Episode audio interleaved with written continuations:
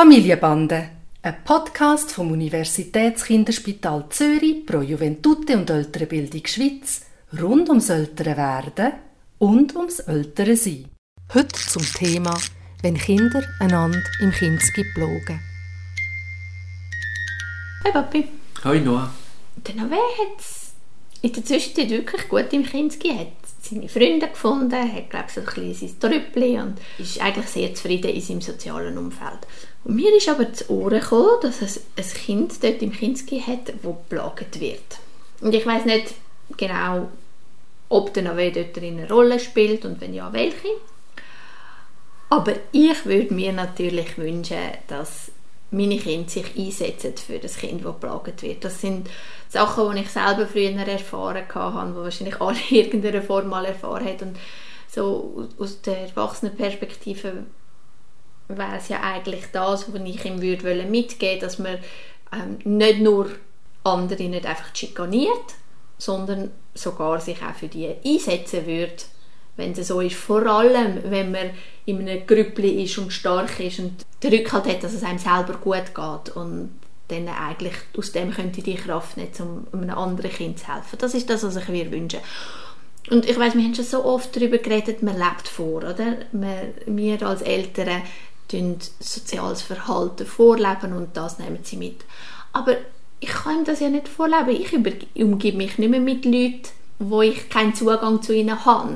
Ich meine, wir können uns unsere Freunde heutzutage aussuchen, mit denen wo wir mit ihnen Zeit verbringen. Und wir haben da keine solche Situationen, wo jemand ständig geplagt wird und ich ihm kann zeigen wie ich mich für diese Person einsetze. Also, wie genau kann ich ihm das mitgeben? Oder sind uns da einfach die Hände gebunden und sie müssen selber lernen. Also ein ganz wichtiger Player hast du aus meiner Sicht noch nicht erwähnt. Und für einen habe ich das Gefühl, ich kann dir ganz konkreten Rat geben und es könnte sein, dass das ganz ein kurzer, kurzer Podcast wird. Ich glaube, das ist Aufgabe von der Lehrperson, Aufgabe von der Kindergärtnerin. Und wenn einem so etwas auffällt, also dass ein Kind plaget wird oder vielleicht sogar, dass dein eigenes Kind Plager ist oder plaget wird, dann haben wir früher amix den anderen Eltern angerufen und dann haben wir das versucht untereinander zu regeln. Und das ist häufig nicht gut rausgekommen und haben auch zum Teil sogar Beziehungen kaputt gemacht. Ich glaube, heute sind Kindergärtnerinnen für das ganz fest ausgebildet und wissen eigentlich, wie mit so einer Situation umzugehen. Und das, was ich in der letzten Zeit gehört habe, was so im Moment eigentlich die Pädagogik in so Situationen ist, ist, dass es angesprochen wird, dass es angeschaut wird und dass man dann für die schwachen Kinder eine Unterstützungsgruppe macht von Kinder im Kindergarten. Also, dass andere Kinder lernen, da ist jetzt jemand, wo wir ein bisschen besser schauen müssen. Und sie sind wie die Hilfs-Sheriffs für das, für das Kind. Und das scheint ganz gut zu funktionieren. Und dann ist eigentlich der Lehrplatz genau dort, wo er sein muss, nämlich bei den Kindern untereinander. Und wir Erwachsene, vor allem die Eltern, müssen die Finger davor haben. Und wenn er das Thema anspricht, wie reagiere ich denn darauf?